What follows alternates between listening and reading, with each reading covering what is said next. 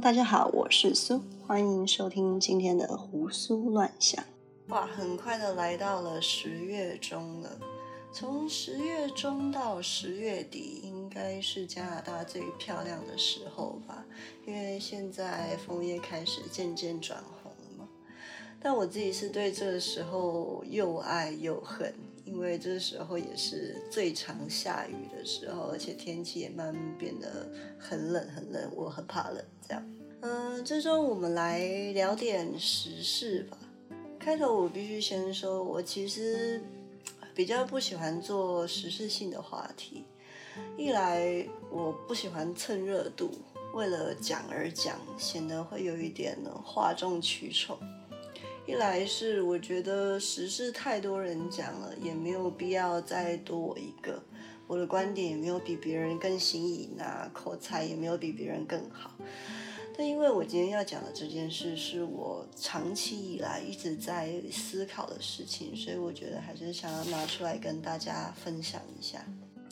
我今天想讲的是关于国庆跟爱国情操这件事。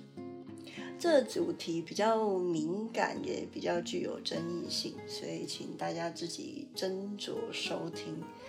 今天我会从国家存在的意义开始聊，谈一下我在《人类大历史》这本书上看到的一些比较特殊的观点，然后再来聊一下爱国这回事，怎么现在变得好像有一点负面？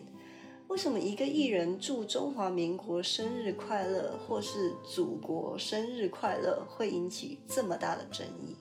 还有为什么相信政府变成是一件？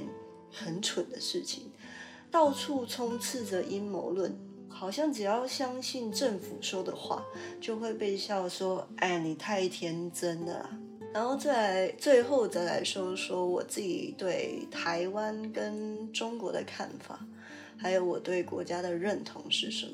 我之前从来没有一开头就把所有要讲的东西都整理出来，但我觉得因为这一期要讲的主题会比较敏感，所以可以让那些不想听政治的人可以简单的跳过这一期。好了，拉好市井线了，我们可以正式的进入主题，来聊聊国家这个概念吧。开头先讲一个我自己的亲身经历。我自己刚到加拿大这边念书的时候啊，有一天我们老师上课的时候聊到加拿大的历史，然后说着说着就说到，哎，加拿大是一个很年轻的国家，今年才五十岁而已，然后就开始陆续的访问班上的同学，自己的国家今年几岁这样。墨西哥人说，哎，大概一百多岁，然后巴西人说，大概好像也是一百多岁吧。但换访问到我们台湾人的时候呢，我跟另一个台湾同学面面相觑，我们回答不出来台湾到底几岁了。今年是民国几年？我知道，国民政府是什么时候迁台的？我们也知道，但哪一个才是中华民国真正的出生年份呢？那中华民国真的就等于台湾吗？所以我们两个就。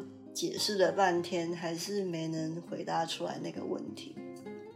类似的情况还有，每当有人问我说 “Where are you from？”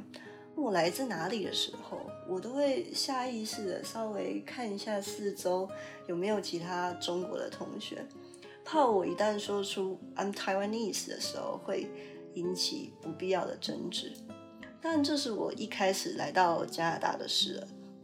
我现在就是处于放飞自我的状态，被人听到就听到吧，能做朋友是缘分，不能就算了。这样，当我再把这些事情分享给我其他也在国外留学的朋友听时，他们好像也遇到过差不多的情况，然后跟我持的态度也差不多。他们就是能避就避，如果真的不小心吵起来，也会理性的跟人讨论。虽然有时候还是会被人家围殴啦，不过总比一开始就被人压着打好。所以，为什么身为一个台湾人，面对国家议题的时候，就没有办法一句话描述清楚我从哪里来，我是谁？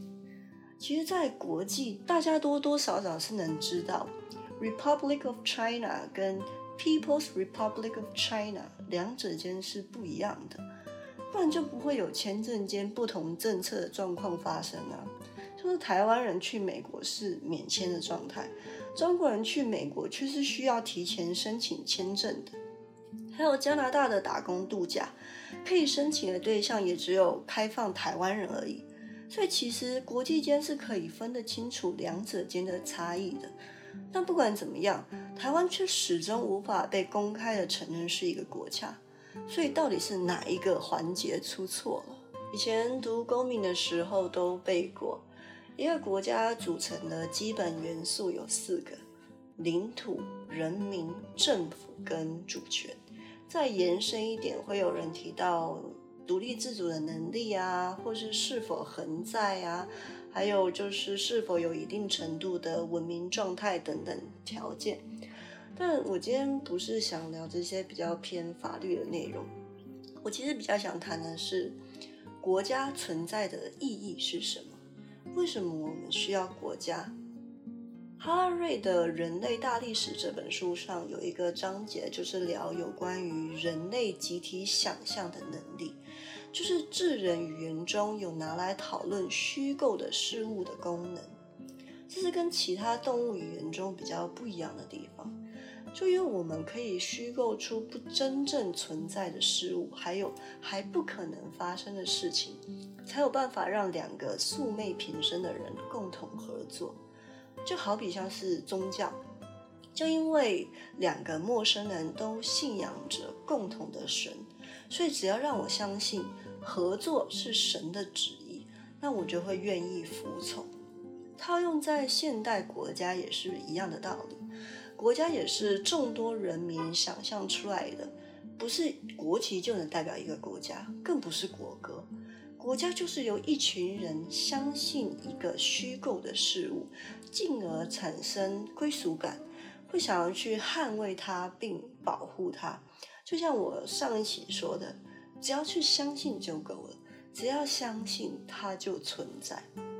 国家产生的源头就仅仅是信念而已。之后衍生出来法律上的繁文缛节，其实就是让其他人也共同相信它的存在而已。虽然让其他人也相信它也很重要，但重要的是还是要让自己先相信啊。所以爱国这件事基本上就可以称作为公民的基本素养了。因为当你不爱它，你这种怎么会有办法去捍卫它？怎么会想要保护它呢？但爱不是是非不分、无脑的爱，就像很多中国那种小粉红啊，还是五毛雕盘一样，政府说什么都是对的，是你会想要让他更好，所以会去骂他、去指正他。但骂的前提是你是真的有在关心，而不是谩骂或者是唱衰啊，这些都没有意义。人民作为国家的主人，就像是父母面对自己的孩子一样，所有的责备都是希望他成长。而且只有我可以骂哦，外人是不容智慧的。再来说说艺人在国庆日上表态的问题，老实说，我觉得真的不用把它过度放大。毕竟现在中国的风气就是很喜欢出征别人。只要看到一点政治不正确的事情，就会招出一大批的小粉红灌爆人家的留言板，甚至完全没有表态人都会被问说：“哎，你怎么没有表态？你是不是不爱国？你是不是就是支持不对的那一方？”所以为了避免把麻烦，不如一开始就先做做样子算了，干嘛跟钱过不去呢？何况，很多艺人的社群网站也不是由本人经营的，经纪公司当然不会愿意淌那个浑水啊，这都是商业考量而已。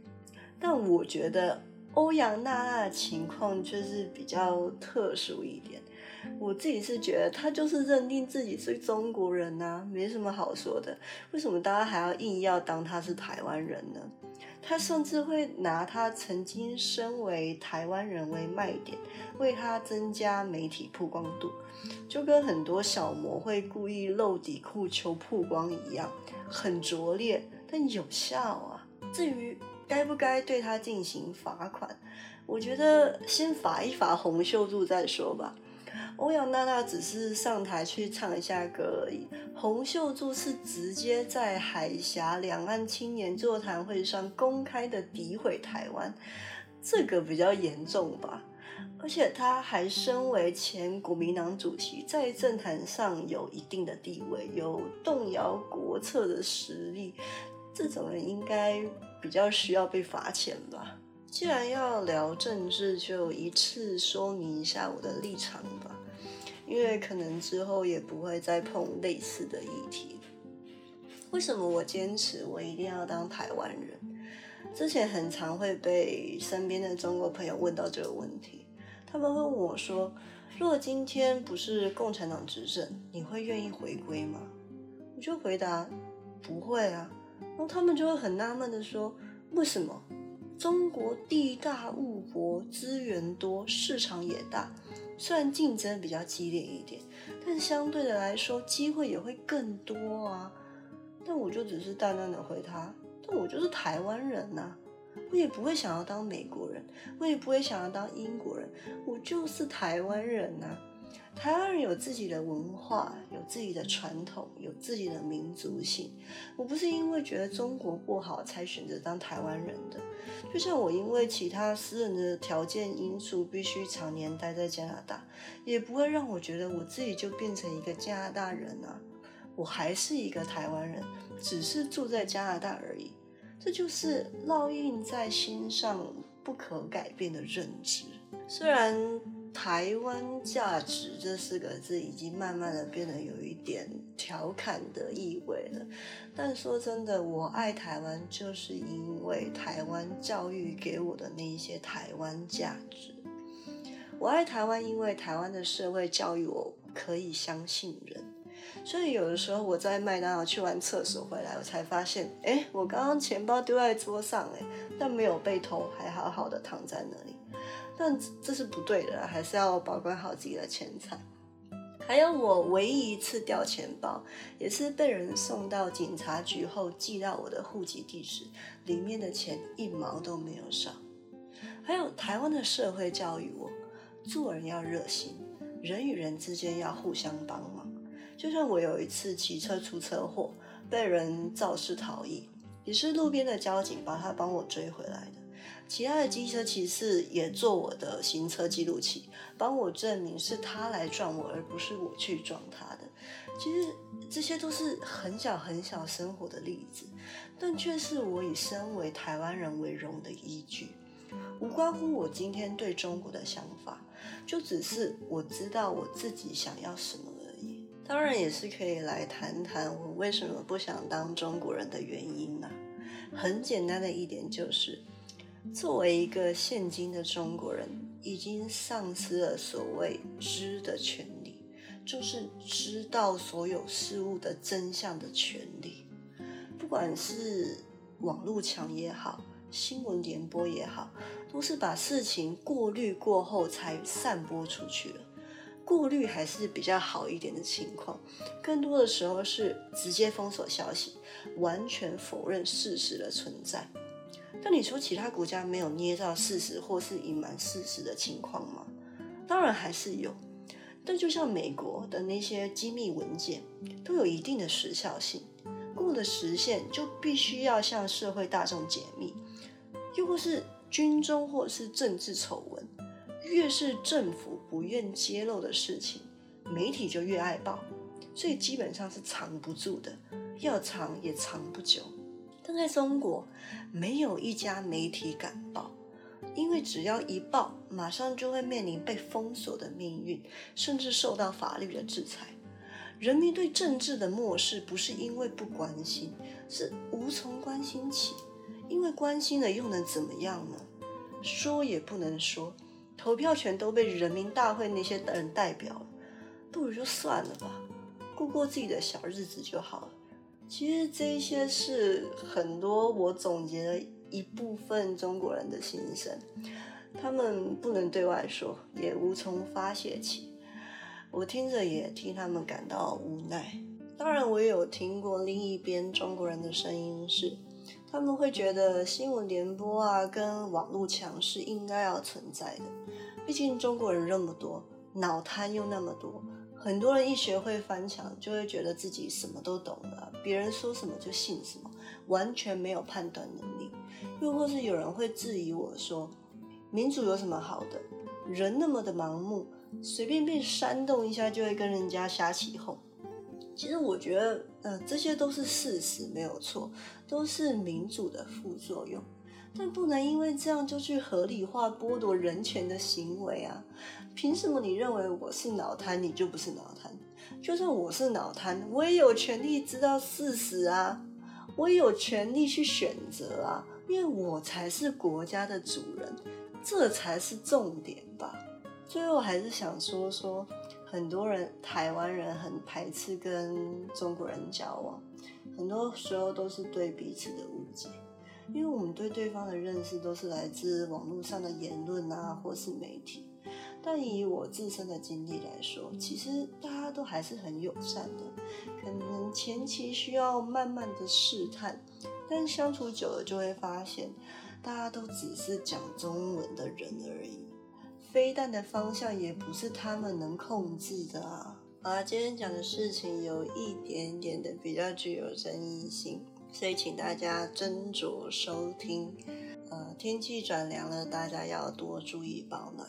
这就是今天的胡思乱想，我们下次见。